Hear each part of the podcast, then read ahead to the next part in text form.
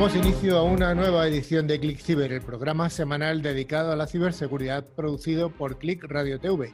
Sed bienvenidos y bienvenidas a esta nueva edición del programa referente en español de este sector. Click Ciber lo podéis escuchar a través de las 57 emisoras que distribuyen la señal por todas las regiones de España y a través de los podcasts y vídeos que distribuimos a través de YouTube. Damos un saludo cordial a toda la audiencia que nos escucha desde Latinoamérica y a todos vosotros y a todas vosotras os damos un saludo desde aquí, desde España. Yo hoy estoy haciendo el programa desde Ávila, donde he venido a, pasar unos días de, teletrabajo y un poco separado de Madrid. Y en el equipo que tenemos hoy está don Raúl Guillén, que está en el sitio habitual. De momento sí, Carlos, estoy aguantando un poquito. No prometo seguir aquí las próximas semanas. Eh, bueno, muchas gracias por invitarme, un placer. Tenemos a doña Nuria, ¿qué tal? Tenía ya ganas de volver, ¿eh? tenía mono de radio, la radio engancha, porque he estado un par de semanas sin venir y lo echaba de menos. ¿eh? Hemos puesto dos cruces, ¿eh? Tenemos a don Rafa Tortajada, ¿qué tal Rafa? Pues aquí pasando el calor en Madrid. Bueno. Divertido. Hay que, venirse a Vila que son 6 grados menos que en Madrid. Sergio, ¿qué tal? Hola, pues también con muchas ganas. Llevaba unas semanas de parón y pues ya tocaba volver. Ya tocaba volver. Y tenemos hoy a nuestro invitado especial que es Héctor Flores, que es el CISO de Ingénico y va, a contarnos en una entrevista muy interesante cómo ve el sector financiero eh, esta epidemia que hemos tenido y además cómo es el trabajo de esta empresa que nos facilita que podamos comprar con tarjetas de crédito, algo tan sencillo y tan complicado como eso a la vez, ¿no? ¿Qué tal? Hola. Eh, nada, solo agradeceros primero eh, el, poder participar eh, con vosotros en el programa. Va a ser, va a ser un verdadero placer. Estoy seguro de que sí. Finalmente estoy yo, Carlos Lillo, y juntos vamos a rellenar estos cincuenta y tantos minutos de contenido que esperamos que sea del interés para todo el mundo. Bueno, pues como siempre os recordamos, eh, tenemos, eh, nos gusta que interactuéis con nosotros, que nos digáis cualquier cosa, comentarios o, que participéis en el concurso. Y para ello tenemos abiertas las siguientes vías de comunicación, que son el correo electrónico info arroba nuestro perfil es en LinkedIn y en Facebook, nuestra página web www.clickciber.com y además nuestro número de WhatsApp que es más 34 669 180 278. Y bueno, antes de, pues eso, antes de empezar la sección de noticias, queremos recordaros que al final del programa pues haremos el, el habitual concurso semanal. Eh, pues sí, ya sabéis que los dos oyentes que resulten ganadores recibirán una licencia anual del antivirus 3, de antivirus 3 Micro válida para tres dispositivos. Cada premio está valorado en 50 euros y solo hay que responder a una pregunta que haremos al final del programa. Merece, merece la pena estar atentos porque al final, bueno, como siempre decimos, es un buen regalo, estar atentos al programa. Bueno, Nuria, ¿y cuál es el contenido del programa de hoy? Pues como siempre vamos a empezar con las noticias de ciberseguridad de la semana. A continuación vamos a dedicar nuestro monográfico al sector financiero, un monográfico de ciberseguridad en entornos financieros. Hemos hecho otros programas dedicados al sector de los media y utilities y tenemos la suerte de que el invitado de hoy es el CISO de Ingénico, Héctor Flores. ¿Quién no tiene hoy un BMW en casa? O varios incluso, ¿no? Bueno, pues hay una fuga de datos de clientes de BMW, nombres, direcciones, matrículas, y todo esto está a la venta en la Dark Web. Sí, un grupo de especialistas de ciberseguridad han revelado que un hallazgo muy interesante relacionado con la firma ah, automotriz BMW. ¿Y, en dónde se ha afectado? A los clientes de Reino Unido. Pues entonces, eh, según han visto eh, estos investigadores, un grupo de hackers eh, identificados como Kelvin Security Team ha publicado una base de datos extraída del dominio de bmw.com que contiene registros, como ha dicho Carlos, pues nombres, número de teléfono, domicilios, direcciones de mail, número de vehículos, etcétera, de más de 380.000 clientes de la compañía. Después de que los hackers revelaran esta información, técnicos de, ciberseguridad de todas las partes del mundo han profundizado en el incidente y encontraron que aunque los cibercriminales afirmaban que la información extraída fue extraída directamente de los servidores de BMW, estos registros realmente parecen provenir de los concesionarios de BMW en Reino Unido o bien de centros de atención telefónica. Los investigadores también descubrieron que la base de datos comprometida contiene 500.000 registros y no solo se exponen datos de clientes de BMW, sino que también se incluyen detalles de clientes de, de, de Honda, de Hyundai, de Mercedes o, o SEAT, por ejemplo. Pues sí, no sé si os acordaréis que ya a finales del 19, ya ha pasado un, poquito de tiempo, eh, se había descubierto que un grupo de hackers vietnamitas estaban atacando infraestructuras informáticas de compañías como BMW y Hyundai. Y eh, parece que estaban usando una herramienta, eh, una herramienta de hacking conocida como Cobalt Strike. Entonces, pues, eh, ¿qué es lo que se ha, visto? Bueno, pues que a día de hoy se han podido determinar si existe un vínculo entre ambos, entre ambos incidentes, aunque desde luego no es descartable en absoluto. Sí, los equipos de, ciberseguridad eh, recomendaríamos a los clientes de las compañías afectadas contactar con sus concesionarios para solicitar mayores informes sobre el incidente. Bueno, yo, Raúl y Nuria, yo creo que esto, más que ataques, por lo que parece deducirse de la noticia, más que ataques a, las propias marcas, parece que es más de los concesionarios. O sea, que sería un ataque al entorno de los outsourcers o de los externalizadores de, las marcas. Más me parece a mí que van por ahí los tiros. Outsourcer, contact center, call center, no atacan directamente a la marca, sino a un partner. Es decir, no puedes entrar por la puerta principal, pues entras por una ventana. Y bueno, como decimos muchas veces, aquí obviamente el, objetivo del ataque era conseguir información privilegiada para luego hacer algún uso ilegítimo de ella. Pues el eslabón más débil de la, cadena debilita toda la cadena en sí, ¿no? Absolutamente, siempre lo hemos visto y siempre lo hemos comentado aquí en todo el programa, que no solo, vale con, no solo nos vale con tener nuestro perímetro muy bien protegido, sino que tenemos que tener protegido el perímetro de aquellos en los que nos apoyamos, o el, B2, el B2B o incluso el B2C, ¿no? Porque parece como que, como alguien que está por aquí en el programa que le gusta decir el perímetro no existe, ¿no? El perímetro no existe. El, el, nuevo perímetro es el propio usuario, la identidad del usuario. El perímetro se ha diluido, el castillo ya no existe. Mira que te gusta decirlo, ¿eh, Nuria? Me encanta, me encanta. Es que yo creo que en otra vida he sido princesa o algo y me cantaba el rollo de los castillos. Vayamos con la siguiente, nos habla de un buscador eh, bastante popular entre gente a, la que no le gusta utilizar el de Google y es DuckDuckDuck, DuckDuckGo, que sería pato pato ir o algo así. Nuestra traducción es un poco extraña. En inglés suena muy bien, pero en español no suena tan bien. Bueno, pues DuckDuckGo eh, parece ser que está recabando información de sus usuarios, ¿verdad, Sergio? Sí, pues bueno, es lo que dices. DuckDuckGo es una de las mejores alternativas a Google, sobre todo para aquellos usuarios que, pretenden pues, mantener un poco más la, privacidad y que no se almacenen sus datos por ahí. Entonces, bueno, eh, no, por eso bueno, no utilizan tracking para mostrar anuncios personalizados ni rastrean eh, la información navegando en incógnito. Y sin embargo, acaban de pillar al buscador rastreando las visitas realizadas por el usuario. Así lo ha descubierto el hacker ético Cowred, que ha vuelto a analizar un fallo reportado en GitHub hace un año y que afirmaba que las webs visitadas por el usuario acaban filtrándose a los servidores de DuckDuckGo. Sí, el fallo consiste en que la aplicación DuckDuckGo para Android recopila todos los dominios que el usuario visita. Cuando visitamos una web, la web llama a su propio servidor y comprueba la caché local del usuario, del ordenador, para descargar el favicon mostrando en la pantalla del usuario cualquiera de las, eh, de las dos más recientes. Bueno, pues, sin embargo, en la app de Android, en lugar de, solicitar el favicon, a través de la web visitada o de la caché local del navegador, realiza una llamada a su propio servidor. Con ello transfiere el historial de navegación del usuario a sus servidores sin que se tenga permiso para ello. Sí, tras la lluvia de críticas, el fundador y CEO de DuckDuckGo afirma que es la primera vez que tiene eh, conocimiento de este fallo y que van a solucionarlo lo antes posible, pasando a almacenar los favicons de manera local en el móvil.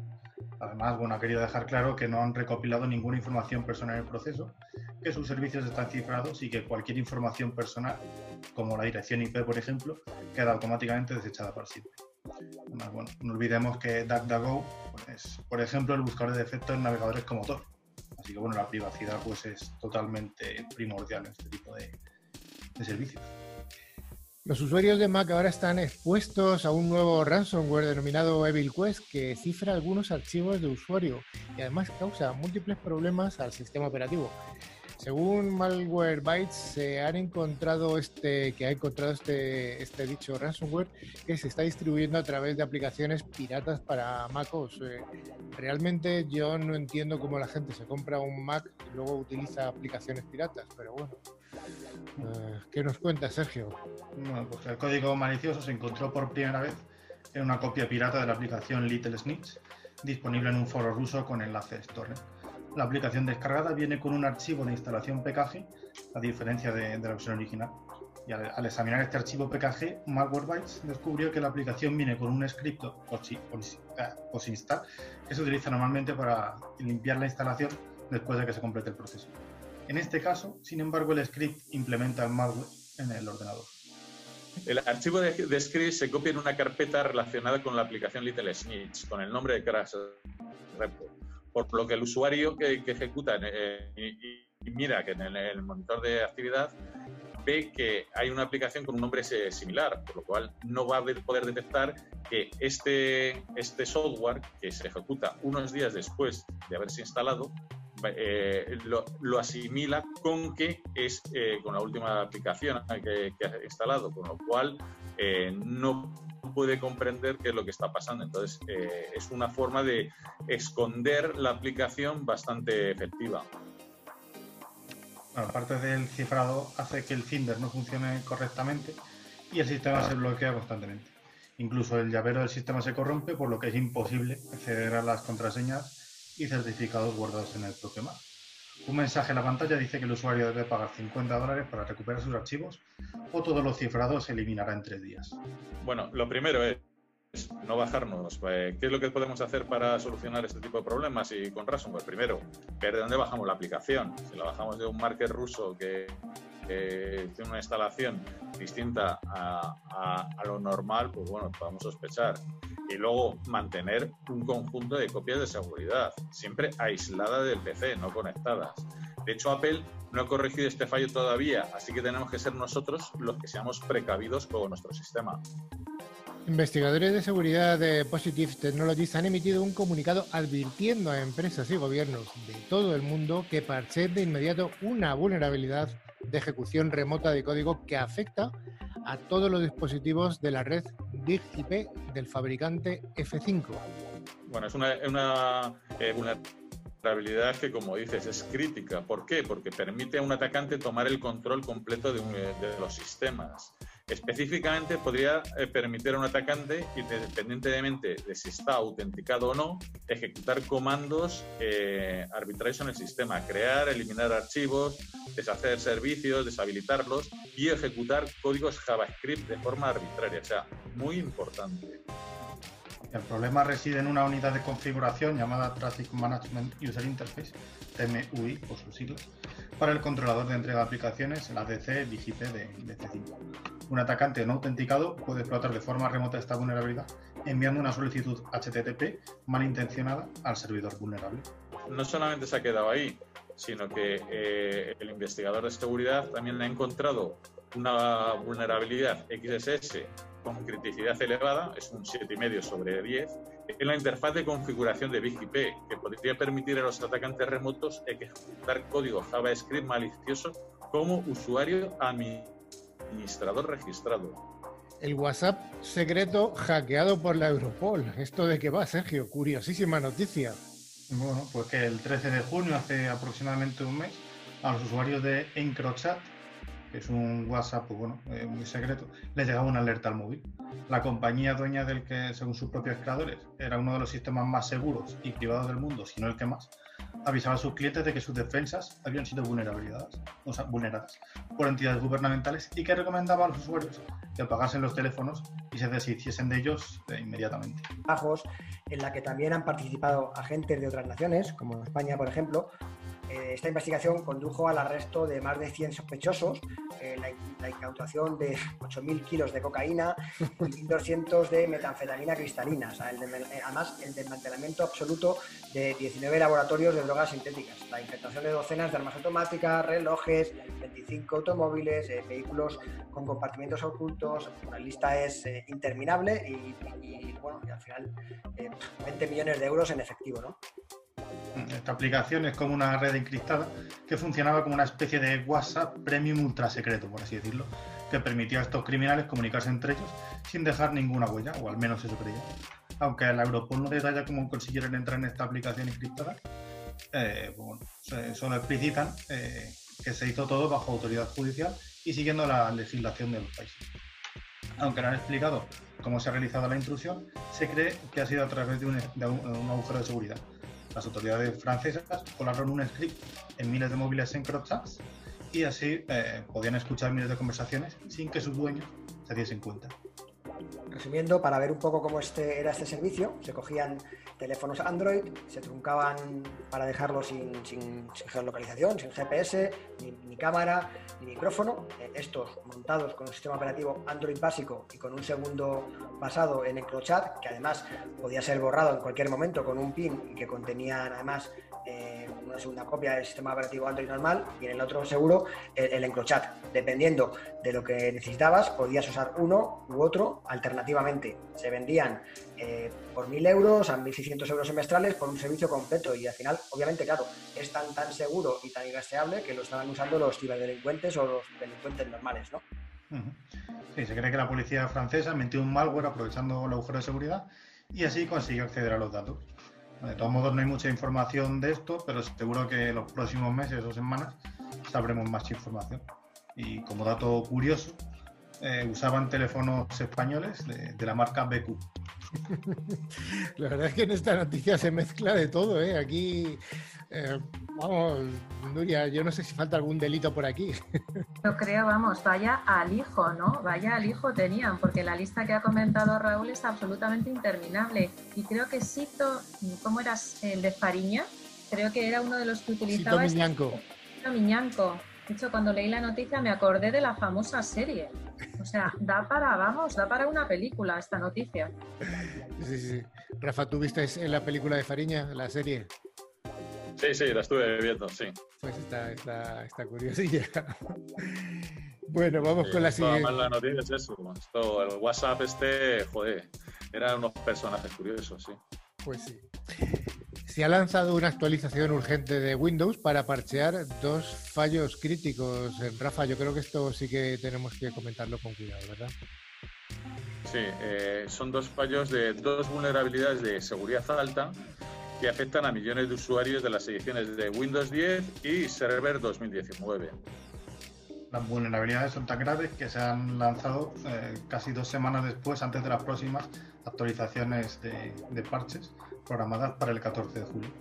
Las vulnerabilidades residen en la biblioteca de Codex de Windows, un vector de ataque fácil ya que se producen al ejecutar archivos multimedia maliciosos descargados de Internet.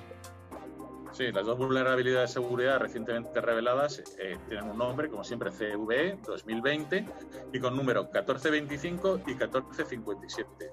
Son errores de ejecución remota de, código que podrían permitir a los ataques ejecutar código arbitrario y controlar las computadoras Windows comprometidas. De ambos, uno de ellos, el, el 1425, es más crítico porque la explotación eh, exitosa podría permitir que un atacante incluso recolecte datos para comprometer aún más el sistema del usuario afectado. La otra vulnerabilidad, la 1457, ha sido calificada como importante y podría permitir a un atacante que ejecute código arbitrario en un sistema, en el sistema Windows afectado. Sin embargo, ninguna de las vulnerabilidades de, seguridad ha sido reportada como, públicamente conocida o explotada activamente por los hackers en el momento en que Microsoft lanzó parches de, emergencia. Nuria, aunque estamos hartos de decirlo, ¿cuál es la recomendación que tenemos que dar para evitar este tipo de problemas? Hay que gestionar las vulnerabilidades o utilizar tecnologías como Virtual Patching. Mi amigo Raúl Virtual Patching Guillén sabe mucho de esto. Entonces tenemos por que, supuesto. Eso es, tenemos que parchear, tenemos que, que parchear porque si no estamos expuestos a estos problemas y a estas brechas de seguridad. ¿Algún comentario, Raúl, o te lo ha dicho Nuria perfecta? Bueno, lo ha dicho perfecto, solamente un matiz, no, es que tengamos que parchear, tenemos que remediar las vulnerabilidades. Se pueden remediar parcheando físicamente o teniendo soluciones alternativas que reduzcan la ventana de riesgo sin necesidad de tener que parchear estas, estas herramientas, ¿no? Incluso eh, los researchers que tenemos soluciones de, virtual patching, y se me escapa el, tenemos, perdonad, em, somos capaces de anticipar el tener una vacuna virtual incluso antes de que el parche del fabricante saque la propia vacuna, el propio parche físico. ¿no? Eh, fundamental, más del 90% de los ataques explotan vulnerabilidades conocidas. Eh, hay que tomarse muy en serio la remediación de vulnerabilidades, sea con las herramientas que sea. En programas anteriores hemos dedicado habitualmente a los monográficos siempre relacionados con el ámbito en el que trabajaba nuestro invitado.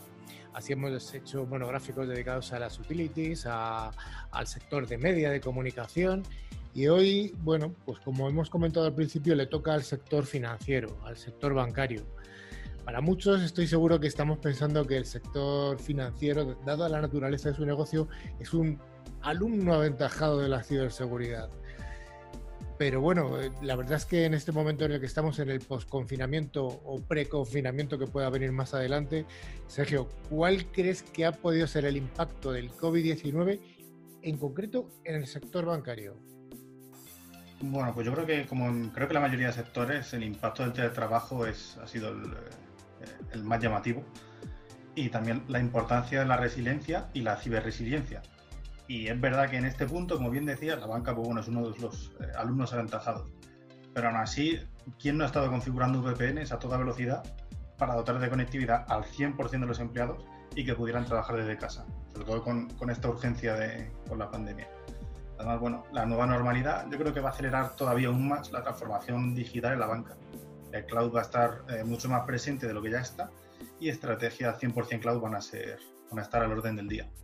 Es decir, ahora más que nunca tenemos usuarios y datos en cualquier sitio y desde el punto de vista de la ciberseguridad nos tendremos que plantear, cómo securizar el cloud, pero desde el propio cloud. Raúl, eh, Sergio nos está hablando de cloud, nos está hablando de teletrabajo, pero ¿Tú cuál crees que es el estado del arte, de la ciberseguridad para este sector, para el sector financiero? Bueno, al final yo creo que el sector financiero, por el propio negocio que, tiene, ¿no? que es dinero y gestión de dinero, eh, sin duda alguna para mí es uno de los alumnos más aventajados de, la clase. ¿no? Em, el hecho además de ser un sector muy regulado, no hay normativas internacionales múltiples aparte de las generalistas y, algunas muy específicas incluso, ¿no? Muy a colación del, invitado del programa, PCI DSS, por ejemplo, ¿no? Es un mercado, es, un, sector muy regulado, como, como decíamos, ¿no? Y, también es cierto que además año tras año tienen que hacer frente a ciberamenazas cada vez más complejas, ataques cada vez más sofisticados. Es decir, eh, su objetivo, en primer lugar, por supuesto, proteger la información de sus clientes, pero es que además tienen que proteger su imagen de marca, su reputación, porque las pérdidas pueden ser millonarias, tanto por, incumplimiento normativo, y tenemos casos de multas mm, muy, muy, muy, muy, muy, grandes ¿no? o, graves, ¿no? pero es que además lo más importante es el, dinero miedoso y esas multas y esa pérdida de capacidad es muy peligroso. ¿no? El dinero miedoso, por supuesto, pero además, ¿cuáles serían las principales ciberamenazas que ves tú para este año, para este año pre-post y, ya veremos cómo está el COVID. A ver, eh, obviamente durante el periodo COVID, y todos hemos sido de alguna forma u otra eh, testigos de, estos ataques, el phishing y todas sus ramificaciones han sido una realidad. El hecho de que el correo sigue siendo uno de los principales eh, vectores de ataques mm, está aquí y es cierto, ¿no? Pero es que además hay malware dirigido especialmente a dispositivos móviles y, también, obviamente, no solo como el, ransomware, ¿no? Porque el, matiz es importante. Ahora que los ciberdelincuentes cifran o destruyen información, no solamente es que cifran o destruyen información, es que además están robando información, robando la información de los clientes de los grandes bancos para luego hacer un lucro vendiendo esa información en la dark web para eh, que esas redes de, mafias, de cibercriminales, puedan luego revender esa, información para, facilitar ataques dirigidos. ¿no? Y Sergio, ¿cuáles serían los objetivos de los ataques? ¿Siempre son los mismos? Mm, no, bueno, es que al final, al igual que las técnicas, los, objetivos también cambian. Eh, hace unos años, pues, el principal objetivo era robar y secuestrar información sensible de los bancos y luego pedir un clásico rescate. Ahora lo que la tendencia apunta a que los datos en sí son el objetivo para luego poder revenderlos en la dark web a cibercriminales. Sí, y, también lo que tenemos que pensar ahora, como estáis hablando de este post-COVID, desde eh, hay muchas empresas que están eh, evolucionando su estrategia o repensando su estrategia y están muy preocupados con los ataques dirigidos hacia el cloud. Eh, nos, nos, movemos desde casa, tenemos todo, pero tenemos toda la información en cloud. Toda la transformación digital ha sacado nuestra información sensible de los data centers que tenemos eh, en nuestra empresa y ¿dónde lo estamos pasando? A una cloud que tiene que estar securizada, que tiene que tener eh, entornos seguros. Eh, hay ataques a cuentas para complementar Office 365, los ataques dirigidos a las fintechs y, y todo lo que es ataques dirigidos a, a, medios de pago online. Es muy importante proteger todo esto, este entorno. Oye, Nuria, antes estaba comentando Raúl que la banca es uno de los sectores eh, más regulados. La banca en sentido amplio, vamos a decir el sector bancario en sentido amplio. Pero de hecho, la última normativa a la que tienen que hacer frente, además estoy convencido de que nuestro invitado de hoy lo sabe muy bien, es a la DSP2. ¿Esto qué implica, Nuria? Yo, creo que luego Héctor nos va a dar una masterclass sobre, normativa, pero es verdad que el sector bancario en general, pues no solo es la GDPR o la RGDP, PCI DSS, MIFID 2 y ahora la PS2. Y yo diría que esta normativa pues está suponiendo un reto para la banca, ¿no? desde el punto de vista tecnológico y sobre todo desde el punto del lado de, vista del lado del cliente, ¿no? porque la banca tradicionalmente ¿qué ha hecho? Hay que proteger el host, ¿no? el famoso castillo, hay que proteger el host. Sin embargo, ahora eh, salimos del data center y tenemos que tener en cuenta qué es lo que está pasando en el cliente, en el entorno del cliente, que son infraestructuras que están fuera del ámbito de la banca. O sea, no son responsabilidad de la banca mantener nuestra seguridad en nuestro PC. Para mí ese es el gran reto de la PS2. Eso además yo creo que se han llevado a cabo estrategias de seguridad para reforzar la autenticación de los usuarios, pero también hay que tener mucho hincapié en la detección de las transacciones fraudulentas y sobre todo en la detección del malware, en el entorno sobre todo del cliente final. Para mí este es uno de los grandes retos, ¿no? porque al final las infraestructuras fuera de control de la banca em, están ahí, es una realidad. Y además, bueno, también hay que empezar a despegar otro tipo de soluciones eh, y podría también podemos empezar a considerar también eh, hablar de eh, biometría física, la biometría clásica, versus biometría de comportamiento pero también intentar analizar el comportamiento, o sea, lo que es analizar el comportamiento del usuario, su información de contexto, para poder pues, bueno, detectar situaciones de fraude. Son soluciones basadas en tecnologías de, IA, de inteligencia artificial, de machine learning, etc. Raúl, a menudo estamos hablando de la concienciación del usuario. Y el usuario, como dice Nuria también, es el nuevo perímetro. Y de hecho hay muchas soluciones de ciberseguridad que tienen que ver con la identidad, con la gestión de la identidad. Pero ¿tú crees en concreto que los empleados del sector financiero o bancario en general eh, tienen una mayor concienciación eh, que otros sectores?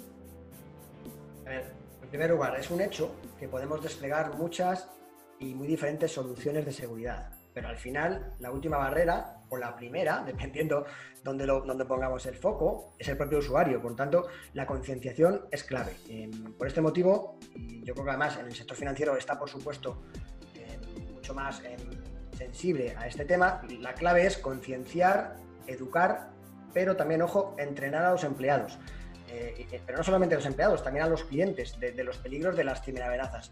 Por ejemplo, eh, cómo poder detectar un mail de phishing. Y hablo de phishing porque durante estas semanas, como decíamos anteriormente, durante el confinamiento ha habido unos ataques de phishing muy agresivos y muy activos, ¿no? Y sobre todo con un foco contra, contra entidades financieras. Además está habiendo un, un, cambio en la evolución de las amenazas. Prácticamente más del 90% de las amenazas requieren intervención humana, es decir, que abramos un fichero adjunto, que hagamos un clic en una URL y hay usuarios que son, digamos, llamémosles happy clickers, ¿no? Que todo lo que ven lo abren. Entonces, pues como bien dice Raúl, eh, tenemos que analizar cuál es el conocimiento en seguridad que tienen los usuarios. Tenemos que llevarles, llevar a cabo una formación, pero una formación dirigida, ¿vale?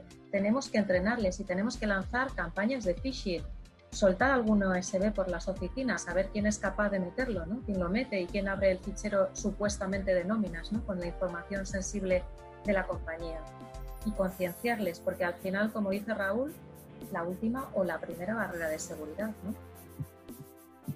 Sí, además es que el problema no es solamente de la banca, como bien se diciendo Raúl y Nuria, es que el problema es en general de la sociedad. Ha habido una revolución digital. Eh, lo que podemos sacar del COVID es que eh, está habiendo aunque no hayamos querido una transformación digital que se está acelerando, que a veces estamos viendo más empresas que están cerrando eh, zonas físicas y, están poniendo en virtual a sus trabajadores. Pero es que esto tiene que empezar desde abajo, desde el colegio, desde que nuestros hijos eh, empiezan a aprender todo lo que son temas básicos de ciberseguridad, dónde dar el clic, dónde bajar ese antivirus. El otro día vi que mi hijo tiene un montón de, que le ha parado el antivirus un montón de, ataques. Eso es una cosa que tenemos que enseñarles, que dónde entrar, dónde no entrar. Es importante todo ese, este tema. Oye, Nuria, en cuanto a la situación actual, ¿tú dónde crees que las entidades financieras van a poner el foco en los próximos meses con lo que se nos avecina? Pues yo creo, como bien decía Sergio al principio del monográfico, tenemos usuarios y datos en todas partes y ahora más que nunca. Además, el teletrabajo, bueno, parece que ha venido para quedarse. Los clientes ya no vamos tanto a la oficina, o sea, es más, eh, en esta época COVID nos han dicho que paguemos con tarjeta y no, que paguemos con dinero físico, es decir, nos estamos transformando. Con lo cual, el nuevo perímetro es el propio usuario y sabéis que yo soy una SaaS líder, ¿no? O sea, sabéis que soy una SaaS líder. Entonces, pues los firewalls de antaño, que yo soy una chica que viene de instalar mucho firewall de frontend, de backend, la microsegmentación, el IPS, a mí la microsegmentación me volvía loca bueno, pues ahora todo eso ha volado al cloud y tenemos que empezar a configurar, eh, tenemos que tener aproximaciones de seguridad y políticas de seguridad de otra manera, proteger el cloud desde el cloud. Y aquí es donde entran conceptos sobre los que hemos hablado en los últimos programas, como SASE, Zero Trust Network Access, las VPNs como las hemos conocido antaño, pues van a tener que evolucionar. Y por supuesto, no nos olvidemos del correo, el phishing, bueno, lo hemos padecido todos durante esta pandemia, sigue siendo uno de los primeros vectores de ataque. Sí, como dice Nuria, pues efectivamente, tenemos que llevar funcionalidades de LP al cloud, de la mano de soluciones pues tipo Caspi, de la línea de protección de los usuarios, la protección de las personas. Eh, también sería eh, muy importante las soluciones de protección de identidad digital de los usuarios. Ojo, porque no hay que proteger solo las cuentas de Office 365, de G Suite, sino también las cuentas de Facebook, de Twitter, de Instagram, eh, hace cuando fue hace un par de programas eh, estuvimos contando cómo a través de, eh, de, LinkedIn se hicieron pasar por unas personas y mandaron para que mandaran currículum y esos currículum llevaban anexados un, malware. Esto es también importante protegerlo. Por ejemplo, todo lo que son los directivos en este caso de banca. Creo que además, Rafa, es, es, es fundamental reforzar la seguridad con soluciones que nos aporten en protección nativa en todo lo que es compartición de información y de correo electrónico en la nube. Eh, de nada nos sirve proteger Office 365 si no somos capaces de proteger OneDrive, SharePoint eh, o, Teams, ¿no? O sea, tenemos que tener soluciones nativas y nativas significa que estén incorporadas a nivel de arquitectura dentro de los distintos tenants de los cloud providers que además eh, tengan un out of the box, una, una solución por defecto o, o de despliegue mm, eficiente y, nada intrusivo, ¿no? que sea rápido, sencillo de aplicar y que nos permita, como decía, de forma no intrusiva y, estando incorporados de forma nativa en los cloud providers, reforzar la seguridad, hay que verlo como un complemento, para que además, utilizando Machine Learning y soluciones de, inteligencia artificial, nos permitan bloquear ataques tipo BEC, ¿no? Eh, se me ocurre que hay soluciones que nos permiten hacer un reconocimiento de la escritura de los usuarios, ¿no? Writing Style DNA. Eh, ¿Cómo lo hacen? Analizan el, cómo un usuario o varios escriben durante un tiempo y sacan unos patrones de comportamiento. Una huella digital es unívoca para cada usuario. Bueno, pues esto es inteligencia artificial. Los fabricantes están trabajando en desarrollar soluciones que nos permitan usar ese conocimiento y ese aprendizaje para reducir el riesgo y, protegernos ante ataques cada vez más sofisticados. Sin duda alguna, yo creo que además como durante toda la etapa de, confinamiento y la pasada y la que pueda venir, todo el mundo hemos seguido utilizando eh, nuestras entidades financieras, hemos seguido accediendo a ellas, a consultar si nos habían pagado la nómina, a hacer transacciones, a te envío una transferencia porque te no sé qué. Por supuesto, el uso de tarjetas, eh, de tarjetas de crédito y de débito ha sido masivo, como nos va a contar ahora Héctor. Pero eh, efectivamente, o sea, todos los Además, la exposición al cloud es, ha sido masiva, no solamente de los teletrabajadores, incluso ya gente en entorno doméstico, pues cada vez la utilización de, aplicaciones cloud, aunque no lo sepan, lo están utilizando. la utilización de Dropbox eh, o las fotos que estamos subiendo a la nube en Amazon. O, es decir, la exposición está siendo brutal. Y en concreto, en la parte financiera, que es la que nos trae hoy, pues yo creo que es donde estamos sufriendo ataques de phishing, los, hemos estado comentando, y, bueno, pues efectivamente. Yo creo que una parte de la concienciación, no sé quién lo ha dicho, sí que la están haciendo las empresas, eh, las entidades financieras con los usuarios. Eh, este tipo de correos que estamos recibiendo continuamente de nuestra entidad financiera, les recordamos que nunca le vamos a pedir nuestro correo. Eh, cuando entras en la propia página que están saliendo unos banners con información. Yo creo que esa concienciación, esa educación que pedía Rafa, sí que la están patrocinando de alguna manera ya las entidades financieras. Es verdad, la clave, Rafa, eh, de todas formas, perdón Carlos, eh, no solamente usuarios, sino clientes finales. esas campañas que están lanzando no son para sus usuarios internos, son para los usuarios de su servicio, sus clientes, ¿no? Como sociedad tenemos que crecer.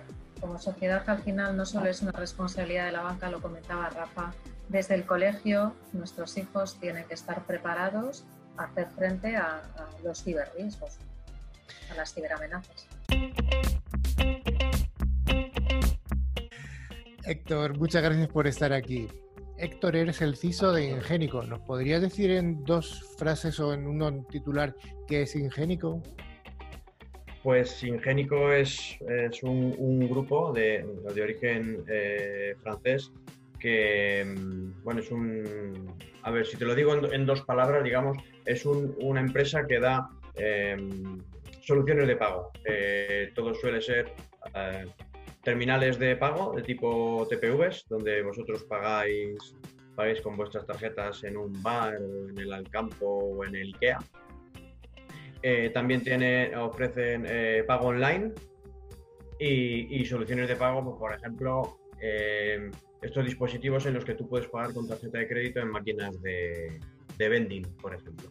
Todo lo relacionado con, con, tarjetas de crédito y pago online con, entidades financieras. Digamos que nosotros eh, actuamos eh, de intermediarios entre el cliente o el, o el retail o los comercios con eh, las entidades bancarias. En este caso, en el caso de España, con RedSys, que hace un poco de, del punto de, información de todas las transacciones hacia los bancos. Fíjate que antes hemos estado hablando durante el monográfico de los, o incluso en las noticias, de los peligros que muchas veces para atacar a, un objetivo final se ataca a través de, un, un, tercero. Entonces entiendo que en muchos casos vosotros sois ese tercero de esa entidad financiera, con lo cual las medidas de protección que tenéis que tener vosotros desde el punto de vista tecnológico tienen que ser impresionantes. Sí, claro. Eh, ten en cuenta que nosotros cuando, cuando realizas el pago de tarjeta, ya sea en un, en un terminal punto de venta, en, a través de una solución móvil, eh, esos datos de tarjeta eh, viajan hasta nuestra plataforma de una manera eh, cifrada. entonces nosotros lo que hacemos es, digamos, por un back office, tramitamos esa información, vemos que es una información verídica, vemos que todos esos datos son correctos y en la mayoría de los casos también realizamos la facturación antes de enviar esa, todas esas transacciones a los diferentes bancos, a Redsi, para que luego Banco España eh, tenga su, su, información. Entonces, eh, sí que nosotros nos encargamos, digamos, de coger toda esa información, tratarla y, enviarla a, la gente, digamos, a los demás actores dentro de, de estos pagos. Oye, has utilizado la palabra cifrado. Yo creo que eh, este concepto en vuestro negocio debe ser crítico o, critiquísimo, si existe la palabra. Sí, sí, sí, totalmente. Eh, ten en cuenta que los datos se cifran dentro del propio dispositivo cuando nosotros pagamos, de manera que si alguien eh, se mete, digamos, entre el, TPV del bar en el que tú estás pagando, por ejemplo, y, nuestra plataforma no debe de ser capaz de, de, descifrar eh, esa, información. Para ello, dentro de cada em, TPV, digamos, de cada punto de venta, em, existen ciertas eh, certificaciones que lo que hacen es, eh, una que es para que eh, digamos que certifica que el, hardware y el software que hay en ese, en ese dispositivo es conforme a, las normas de seguridad.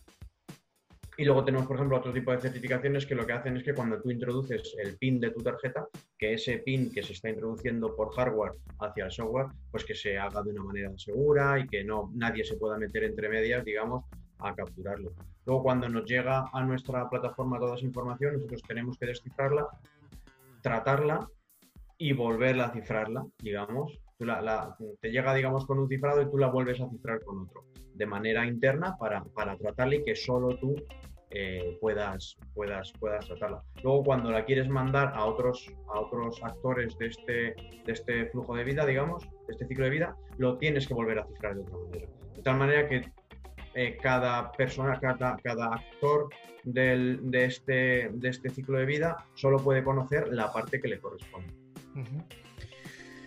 Oye, en cuanto al, entorno en el que nos, estamos, nos hemos movido de este confinamiento, ¿cómo ha influido en vuestro negocio, en el negocio de una empresa como la tuya que se dedica a facilitar las transacciones eh, digitales? Pues em, nos, nos, impactó, eh, nos impactó mucho, como, como a, prácticamente todo, todo el mundo, pero sí que hemos visto, por ejemplo, eh, a lo mejor estaríamos hablando de un impacto en las primeras semanas de un 60 y tantos por ciento de, en cuanto a número de transacciones. Se, ve, se veía en las gráficas un poco de número de transacciones y demás, se veía muy bien que justo el fin de semana de antes de que nos mandaran a todos a casa, eh, mucha gente se lanzó a comprar a centros comerciales o a, echar gasoil a, los coches.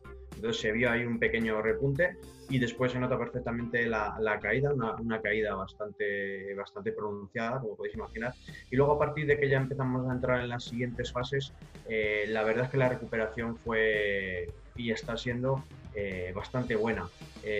la gente ha vuelto, digamos, muchos de ellos han vuelto a, trabajos y un poco a esta, a esta, esta normalidad, pero en otros casos, por ejemplo, con, como con tour operadores o demás, sí que todavía está impactando, está impactando bastante. Hay que tener en cuenta que en algunos de los negocios con los que trabajamos, por ejemplo, peajes, eh, cayeron prácticamente mm, casi la totalidad, eh, centros comerciales cayeron totalmente enteros, eh, entonces ahí sí que se vio que era algo muy, muy potente. En otros casos, por ejemplo, hemos podido mantener un tanto por ciento porque damos servicio, por ejemplo, a superficies de, alimentación y esas no solo no han bajado, sino que, subieron. ¿no? ¿Ha subido, tú crees, porque ha cambiado o está cambiando el hábito de, utilización de las tarjetas de crédito debido precisamente a esta recomendación que dieron las autoridades de utilizar eh, poco el dinero en metálico? Sí, sí, por supuesto. Sí, yo creo que si no hubiera sido así, eh, la recuperación no hubiera sido tan, no hubiera sido tan alta. Nosotros estamos en, en una de las plataformas. Esto depende mucho de, hacia dónde va orientada la plataforma. Eh, hay alguna plataforma que va más orientada, por ejemplo, a las tarjetas de, tipo eh, gasolina, otras a, superficies de alimentación, otra a peajes. Eh, en el caso de, de, superficies de alimentación, por ejemplo, creo que no solo no hemos vuelto a donde estábamos, sino que hemos, hemos subido, por eso precisamente. La gente, hay mucha gente que antes no utilizaba dinero en efectivo y que ahora, sin embargo, eh, se ha acostumbrado, digamos, le han obligado a, hacerlo en muchas ocasiones. O sea, yo creo que vosotros realmente sois un termómetro de, cómo está la economía o, incluso cómo, las, cómo se mueve la sociedad, ¿no? Sí, en cierta manera, en algunos de los, de, las, de los ámbitos en los que nos movemos, sí que, eh, sí que puede sacar eh, varias conclusiones, digamos, sobre los, cómo han cambiado los hábitos de, la gente desde que empezó esto hasta ahora. Sí, sí, por supuesto. Oye, ¿cómo es el día a día de un CISO de una entidad financiera? ¿Qué le dedica su tiempo? Pues principalmente, eh, digamos, cuando yo llego a la oficina tengo que mirar eh, todas las alertas y, que me llegan, tanto de, los CIEM y demás que tenemos configurados.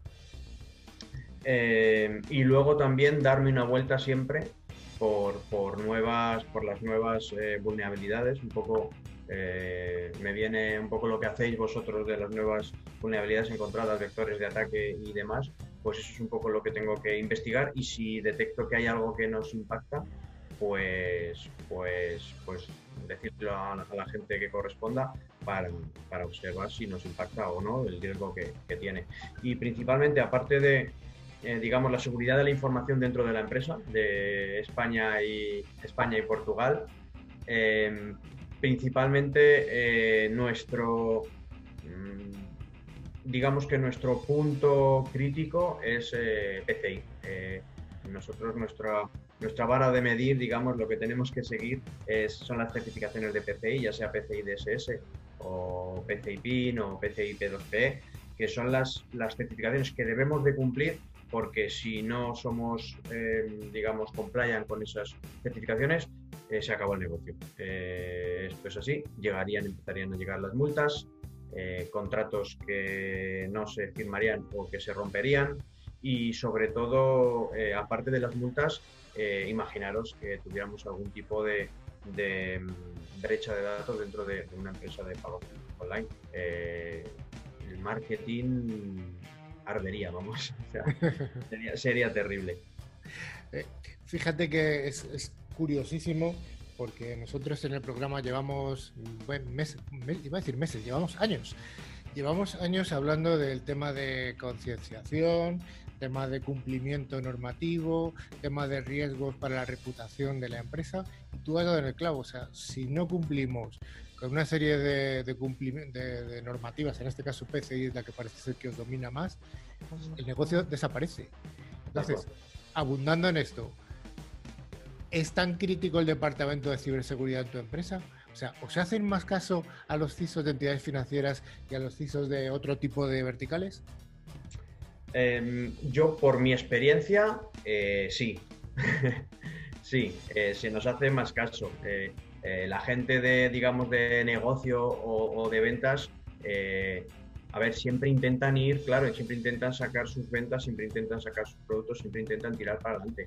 Pero pero sí que en este, al menos en, en, Ingénico, todo debe de pasar por, por, el, eh, vistazo de seguridad y por la aprobación de, seguridad. Eh, como en todos los sitios tienes tus conflictos, eh, pero, pero enseguida sí que se da las, estas, em, estas discusiones terminan acabando rápidamente cuando se escala y, al final eh, seguridad suele tener, digamos, el, bastón de mando. Sí. Es un poco como debe ser, Así es, como debe, así como debería ser en todas partes, pero bueno, al menos vosotros sois la punta de lanza de, en cuanto a ciberseguridad. Oye, antes has comentado que vuestra matriz eh, o la empresa es, eh, tiene origen francés. Entiendo que la, la, central seguirá estando en Francia.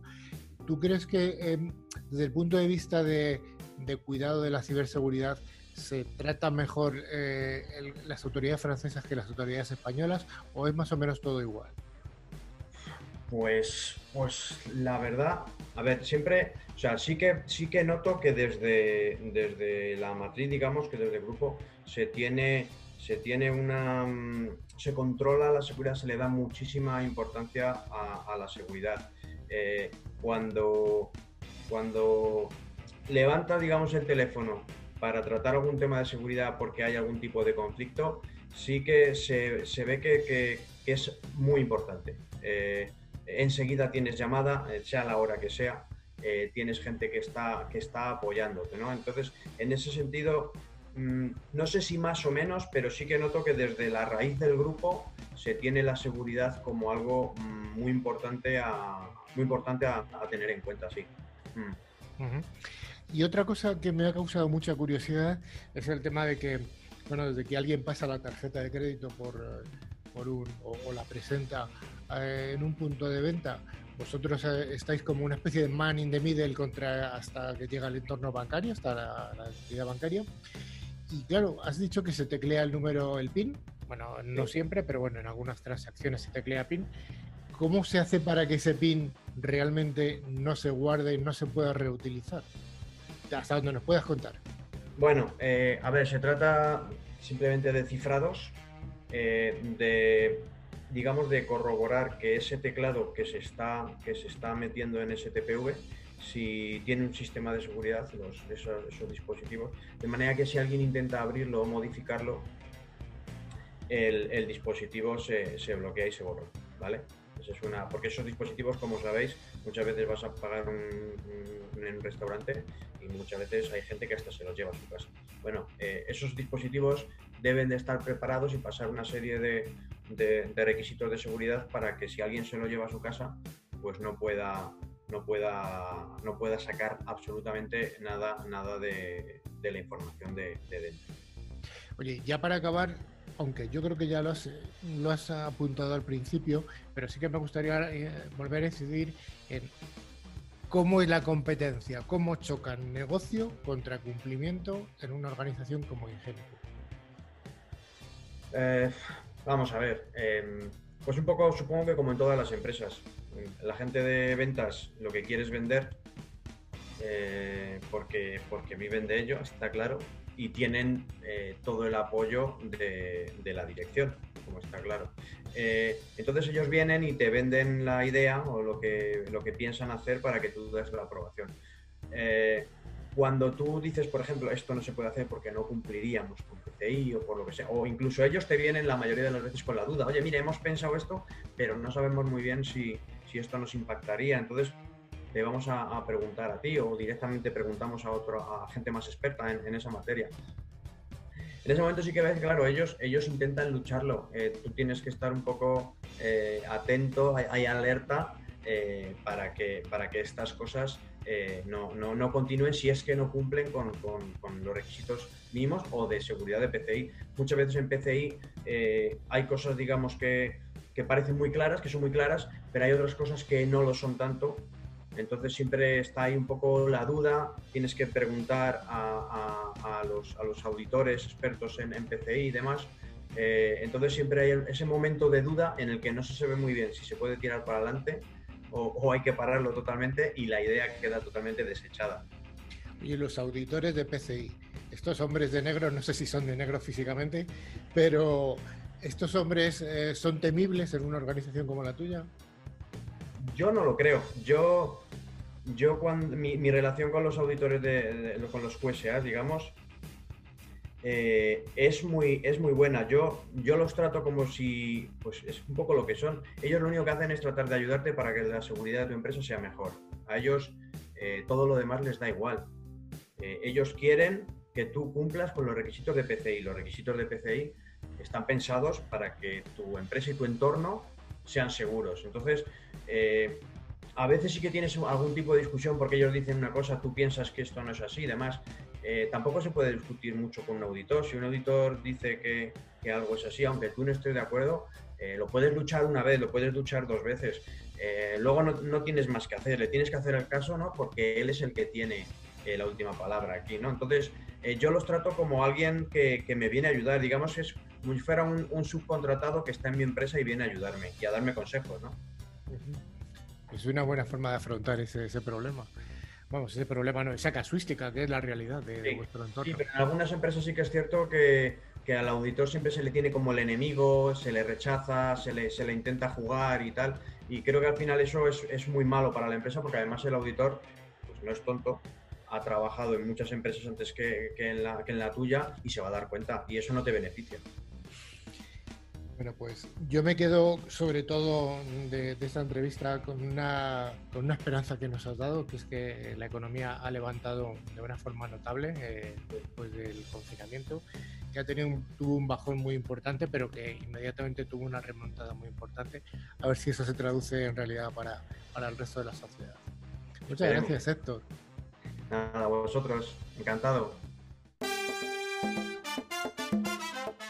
Llega el momento final, el momento de la despedida, pero antes de la despedida tenemos algo, tenemos un concurso. Y gracias a Ingecom Mayorista de Valor vamos a sortear dos licencias anuales del antivirus con calidad profesional de 3 Micro. El valor de cada regalo es de 50 eurazos y bueno, vale para proteger tres dispositivos durante un año. Eh, Sergio, ¿tenemos ganadores de la semana anterior? Efectivamente, el primero es Carlos Galindo de Madrid y el segundo Héctor Galvez de León. Enhorabuena a ambos, les enviaremos su premio por email y como ha dicho, pues cada premio consiste en una licencia anual válida para hasta tres dispositivos. Y tenemos pregunta para esta semana, Rafa, ¿la vas a hacer fácil, difícil, mediana? Cómo debe viajar la información entre el TPV y la plataforma de pago, que es cómo debe viajar la información entre dos elementos críticos. ¿Rápido? ¿Tiene que viajar rápido o no se esa la respuesta? Rápido. Sí, y aparte de rápido. Volando, volando. Bueno, para concursar deberéis enviar un mail a nuestro correo info arroba, clickciber, clickciber.com indicando nombre, dirección, teléfono y contestando a la pregunta que ha hecho Rafa, que es muy fácil. Va volando, ya sabéis. Entre las respuestas correctas sortearemos dos ganadores. La próxima semana pues daremos un nombre. Nos podéis seguir a través de nuestras redes sociales, LinkedIn, Facebook y por supuesto nuestra nueva, nuestra nueva preciosa página web, clickciber.com. También os podéis poner en contacto en nuestro WhatsApp, eh, más 34 si nos escribís desde fuera de España, 669-180-278. Finalmente, podéis escuchar este podcast y los de los programas anteriores a través de plataforma como iVoox, Google Podcasts, Tuning, Spotify, simplemente muy sencillo, buscando la palabra clave, clic ciber. Buscadlo una vez y os suscribís y así es más fácil, os van avisando cuando llegan los nuevos programas. Yo creo que... Y yo creo que Héctor a partir de este programa ha suscrito también, vamos. Está claro. Está claro. Estimada audiencia, hasta aquí ha llegado Click Cyber News y esperamos haber cumplido con todas vuestras expectativas. Hasta luego, Raúl. Luego a todos y a todas, un abrazo y besos, besos. Hasta luego a Nuria, la chica del castillo. Un beso muy grande a todos. Cuidaros mucho. Don Sergio, hasta la semana próxima. Adiós. Rafa, hasta la próxima semana. Venga, un abrazo. Y Héctor, muchas gracias por haber estado con nosotros. Muchas gracias a vosotros, me lo pasado muy bien.